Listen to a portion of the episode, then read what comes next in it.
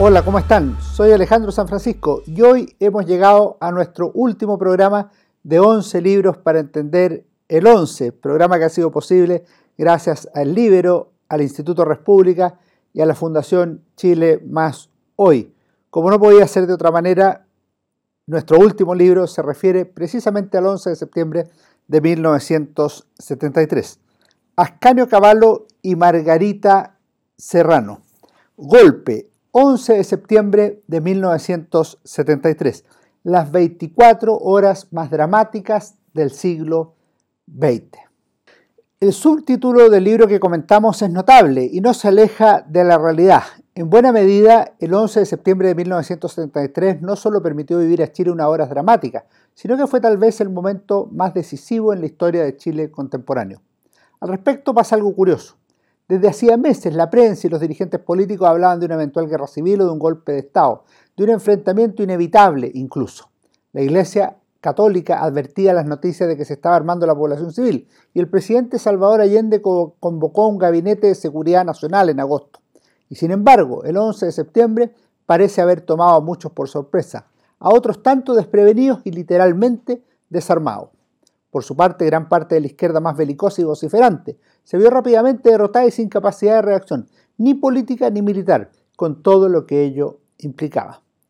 Sobre ese día crucial es este libro de Ascanio Cavallo y Margarita Serrano, Golpe, 11 de septiembre de 1973. Por cierto, no es el único que se refiere a esa fecha, sino que podríamos mostrar otros que por diversas razones tienen interés. Desde luego se encuentra la obra del general Augusto Pinochet, el día decisivo 11 de septiembre de 1973. Tiene varias ediciones. También el trabajo de Ignacio González Camus, el día en que murió Allende, de 1988, de Patricia Verdugo, Interferencia Secreta, 11 de septiembre de 1973. Acaba de aparecer 11 de septiembre, esa semana, de Isabel Allende Bussi, hija del presidente Salvador Allende. Y hay tantas otras obras al respecto. Por otra parte, es interesante revisar la producción de Ascanio Cavallo a través de diversos y muy buenos libros que han permitido cubrir el periodo 1973-2010 en obras que pueden leerse con provecho hasta el día de hoy. La historia oculta del régimen militar, en coautoría con Manuel Salazar y Oscar Sepúlveda. La historia oculta de la transición 1990-1999. La historia oculta de la década socialista 2000-2010 con Rocío Monte. Y también debemos recordar otro libro que hicieron Ascanio, Caballo y Serrano, El poder de la paradoja, 14 lecciones políticas de Patricio Elwin, que es una larga entrevista al expresidente de la República. En el caso del libro que comentamos, Ascanio Caballo y Margarita Serrano estructuran su obra en ocho capítulos en los cuales los diversos temas políticos, militares, humanos y de contexto se van entrelazando para explicar la gestación y desarrollo del golpe militar del 11 de septiembre de 1973. La sangre de los generales de 0 a 3 de la mañana. La noche no tendrá luna de 3 a 6 de la mañana. El último balcón de 6 a 9 horas. El fuego y la posteridad de 9 a 12 a mediodía. El rostro de la derrota de 12 a 15 horas. La tarde boca abajo de 15 a 18 horas. La vida como casualidad de 18 a 21 horas. Y finalmente la profundidad de la penumbra de 21 a 24 horas. Como se puede apreciar con la lectura de este índice, en la práctica emergen las horas previas al golpe de Estado, el movimiento militar propiamente tal y las reacciones en la moneda, y el mundo de la izquierda. Finalmente, las consecuencias que incluyen tanto la derrota de la UP como la instalación de un nuevo gobierno de las Fuerzas Armadas. Sin perjuicio de ello, me parece que en la primera parte logro una adecuada exposición histórica y un análisis de los antecedentes del 11 de septiembre, que incluyen temas tan diversos como la figura y posición de Pinochet antes del golpe, la deliberación progresiva al interior del ejército, en la disputa por la ENU, en las tareas del general Prats, en el Comité de los 15, la situación de la Marina, las dificultades del presidente Allende para lidiar con los partidos de la UP, la posición de Eduardo Frei Montalvo, el funcionamiento del grupo Amigos Personales GAP y otros temas de interés. De esa manera, cuando el libro llega a la mañana del 11 de septiembre, no entramos descontextualizados ni ignorantes de las figuras que serían relevantes en esa decisiva jornada, sino con una adecuada comprensión del proceso que había experimentado Chile en las últimas semanas antes del día D. Las Fuerzas Armadas y de orden actuaron de manera unánime entre las cuatro instituciones, el Ejército, la Fuerza Aérea, la Marina y Carabineros. En esa ocasión, actuaron con determinación, sin dar posibilidades reales a un contragolpe de los partidarios del gobierno, cuestión que se puede apreciar durante la mañana, cuando, todavía se discutía la posibilidad de enfrentar militarmente al golpe. La Marina logró un rápido control de Valparaíso. Por otro lado, la Fuerza Aérea tenía preparados los Hawker Hunter, que pronto tendrían una de las actuaciones más impactantes y recordadas, y recordadas de la jornada, al atacar el Palacio de la Moneda. Sin embargo, la clave estaba en Peñalolén, en el comando de telecomunicaciones del ejército, hacia donde llegó el general Augusto Pinochet a las 7.40 de la mañana. Desde ahí dirigió las acciones del 11 de septiembre. A las 8.42 se leyó la proclama de la Junta Militar, la cual sostenía que el presidente de la República debe proceder a la inmediata entrega de su cargo a las Fuerzas Armadas y Carabineros, debido a la grave situación en la que se encontraba Chile, con una gravísima crisis social y moral, con incapacidad del gobierno para detener el caos y por el constante incremento de los grupos paramilitares. Caballo y Serrano resumen, la proclama tiene un efecto de devastación en la moneda. Las semanas previas al 11 habían sido de una constante vorágine, con una claridad de acción muy visible en la Armada, una acción consistente en algunos grupos del ejército de la aviación, la posibilidad, quizá el peligro más temido, de que estallara una guerra civil y las dudas que mantenían algunos sobre el camino que adoptaría Pinochet. Finalmente, una vez decidido, el comandante en jefe del ejército tomó el control y la conducción que tendió a impedir a pedir la rendición incondicional por parte del gobierno, así como también dio plazo hasta las 11 de la mañana para que Allende dejara la moneda antes de que ésta fuera bombardeada. Así ocurrió finalmente, como sabemos, a través de ese gran argumento de fuerza que significó el, el fin de los mil días de la unidad popular. Es muy interesante la reflexión que hacen los autores. Al menos para el MIR, el bombardeo de la moneda ha funcionado exactamente como esperaban los militares, como una señal tajante de su determinación. A esa altura, era previsible que no existiría una resistencia relevante de los grupos de izquierda frente a los uniformados, lo cual se traduciría en una clara contradicción entre las advertencias, amenazas y declaraciones que habían realizado los dirigentes de algunos partidos gobernistas, que hablaron de violencia, revolución y vía armada, incluso días antes del 11 de septiembre, pero que en la práctica fueron incapaces de preparar adecuadamente un plan de resistencia y que no tenían una fórmula alternativa frente a un levantamiento real, no ficticio ni fácilmente conducente a una verdadera revolución. En materia militar hay una conclusión valiosa. ¿Qué han demostrado los hechos del día?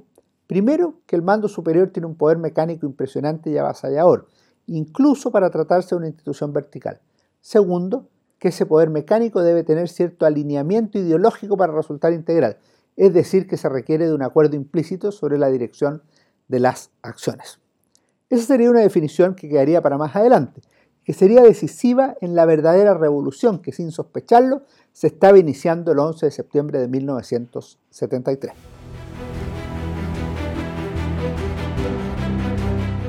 El presidente Salvador Allende se informó temprano de que había movimientos en Valparaíso. Rápidamente se trasladó a la moneda a las 7.35 horas, donde llegó con 15 acompañantes e ingresó armado al palacio. Un sector de la Marina se ha sublevado, señaló en su primer mensaje de esa mañana. Mientras tanto, diez miembros de la Comisión Política del Partido Socialista estaban reunidos en calle Portugal, liderados por Carlos Altamirano y Adonis Sepúlveda, aunque en la práctica el organismo partidista se vería incapaz de conducir el proceso hacia alguna dirección relevante. De hecho, la Unidad Popular y el pueblo de izquierda en general carecería de conducción en esa histórica jornada. El exministro Hernández del Canto fue enviado por el PS a conversar con Allende, aunque el diálogo se tornó entre penoso y ridículo, pues el presidente les petó que no le habían hecho caso en tres años, que vieran ellos lo que harían, pues en su caso tenía muy claro lo que debía realizar. Por muchos momentos hubo confusiones y falta de claridad en la moneda. Ciertamente existía la posibilidad de que la sublevación fuera solo parcial, pero al comienzo faltaba información. Después se discutió si llamar a los trabajadores para enfrentar el movimiento militar. Las condiciones para el diálogo con los uniformados también cobró relevancia en diversos momentos. No faltaron quienes pensaron sacar al presidente Salvador Allende de la moneda, pero ello no pasó de ser una ilusión, principalmente debido a la negativa del propio gobernante, decidido a morir en la casa de gobierno. Así le explicó a su hija Beatriz Tati ante la oferta del MIR de sacarlo. Dile a Miguel Enríquez que ahora es su turno. Yo no me muevo de aquí. Pronto empezaría la despedida, porque Allende procuró que fueran saliendo las mujeres primero y luego otras personas, aunque eso implicara ir quedándose más solo en la hora definitiva.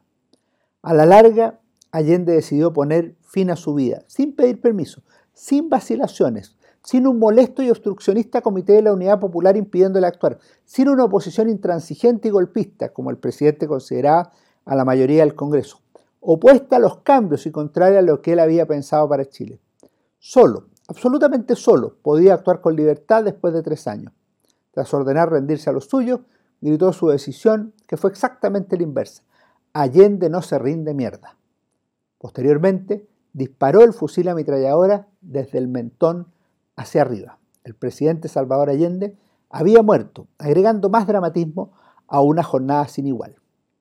Como sabemos, antes de esa decisión, alcanzó a pronunciar sus últimas palabras emotivas, profundas, bien logradas y que contenían sobre todo un mensaje hacia la historia. En esas palabras no menciona a la Unidad Popular, tampoco al Partido Socialista, lo que no deja de ser una afrenta. En cambio tuvo palabras para los jóvenes, para la modesta mujer, para los trabajadores. Fue el discurso, que sería famoso e imperecedero, en que dijo que más temprano que tarde se abrirían las grandes alameas por donde pase el hombre libre para construir una sociedad mejor.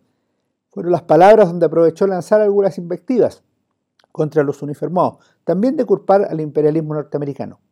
Allende no había decidido durante sus tres años de gobierno, no logró liderar a la Unidad Popular, dejó a un país dividido y al borde de la guerra civil. Sin embargo, ese día emergió un Allende para la historia, carne de estatua, emotivo, lleno de convicción. Algunos dirigentes del MIR, quizá por instinto, porque creían que había llegado su hora, o bien porque pensaban que podían resistir el golpe, se dirigieron hacia la Embajada de Cuba en busca de armamento, pero no fue acogida su solicitud en parte porque los amigos cubanos no debían contradecir las decisiones políticas de Allende. No obstante, la numerosa representación de la dictadura de Castro tenían orden de disparar si eran atacados y estaban preparados para ello. Por otra parte, como resumen Ascanio Caballo y Margarita Serrano, en el incinerador y en el patio de la Embajada de Cuba, los funcionarios se han pasado la mañana quemando documentos. Quizá algo de eso nos ayudaría bastante hoy a comprender el proceso político de la unidad popular. Vaya uno a saber. Como era de suponer, empezó entonces una verdadera pesadilla para los allendistas, unipopulistas e izquierdistas revolucionarios. El espíritu de los años 60 estaba teniendo un final amargo, mientras la convicción de que la revolución triunfaría en Chile y América Latina se encontraba de frente con una gran derrota. Para la izquierda estaba comenzando el ostracismo político y otros tantos problemas que se mantendrían durante años. Numerosos jerarcas de la UP buscaron escondites en un lugar de la capital. Otros fueron detenidos y algunos literalmente se presentaron ante nuevas autoridades, convencidos de que no tenían nada que ocultar. En tres años, Chile había cambiado radicalmente su destino.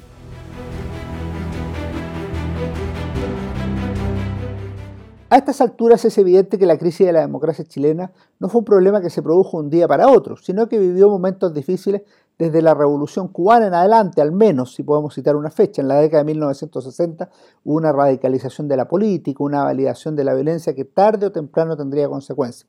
Desde 1969 los militares comenzaron a ser actores políticos y el gobierno de la Popular, si bien constitucional, siempre fue minoritario.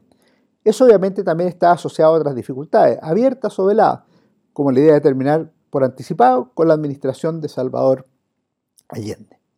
Ascanio Caballo y Margarita Serrano desumen de esta manera una de las complejidades de la época que vale la pena leer. Como conjunto, la oposición había perdido la confianza en la democracia. También la ha perdido gran parte de la izquierda y ambos sectores confirman su pérdida de fe contemplando los actos de otros. Nunca se sabrá si el golpe de Estado tiene el apoyo de la mayoría relativa o de la minoría relativa. Unos puntos porcentuales de la eh, no cambiarán lo esencial. El país está partido en dos mitades que se han vuelto crecientemente inconciliables. A esta altura y llegando al fin de nuestro ciclo 11 libros para entender el 11, parece necesario hacer un balance sobre algunos aspectos principales. El 11 de septiembre de 1973 tiene un significado múltiple. Primero, ese día no solo terminó el gobierno del presidente Allende, sino también se acabó la democracia chilena bajo la constitución de 1925. Segundo, ese día se suicidó el presidente Allende, con lo cual también terminó su vida política y se inició otra cargada de complejidades entre la historia y el mito. Tercero, ese día se inició una nueva etapa política en Chile, la del gobierno de las Fuerzas Armadas, que se extendió por 16 años y medio. Cuarto, ese día emergió una nueva figura política de origen militar, el general Augusto Pinochet, si bien comenzó a gobernar con una junta militar que integraban también el general Gustavo Lee, el almirante José Toribio Merino y el general César Mendoza. Con el paso del tiempo, Pinochet llegaría a ser la principal autoridad del país y uno de los hombres más importantes y decisivos de la historia nacional. Quinto, ese día además, aunque esto se sabría más adelante, comenzó una verdadera revolución, tanto en el plano político como en el económico social. En cualquier caso, hay algo que, con prescindencia de las posiciones personales, es propio de las guerras civiles o de los conflictos intestinos en general. Como culmina señalando este libro, en algunos lugares el barrio es una fiesta, en otras partes hay lucha e incluso batalla, como ocurre en la población La Legua. Las ciudades están partidas, divididas, enfrentadas, como por lo demás había estado Chile en los últimos años, con una discordia creciente y que fue imposible o inviable resolver. Como resultado, emergieron las Fuerzas Armadas, primero convocadas por la Unidad Popular para resolver el conflicto de los poderes del Estado. Finalmente, el 11 de septiembre de 1973, intervinieron ellas mismas para terminar con el gobierno del presidente Salvador Allende y para dar vida, aunque quizá no lo supieran al comienzo, a la última revolución, muchas de cuyas consecuencias se mantienen vigentes hasta hoy. Muchas gracias a quienes nos han acompañado en este ciclo 11 libros para entender la historia. Esperamos haber hecho un aporte al conocimiento y a la comprensión de la historia de Chile en esos complejos días de la Unidad Popular y del 11 de septiembre de 1973. Que estén muy bien. Nos vemos.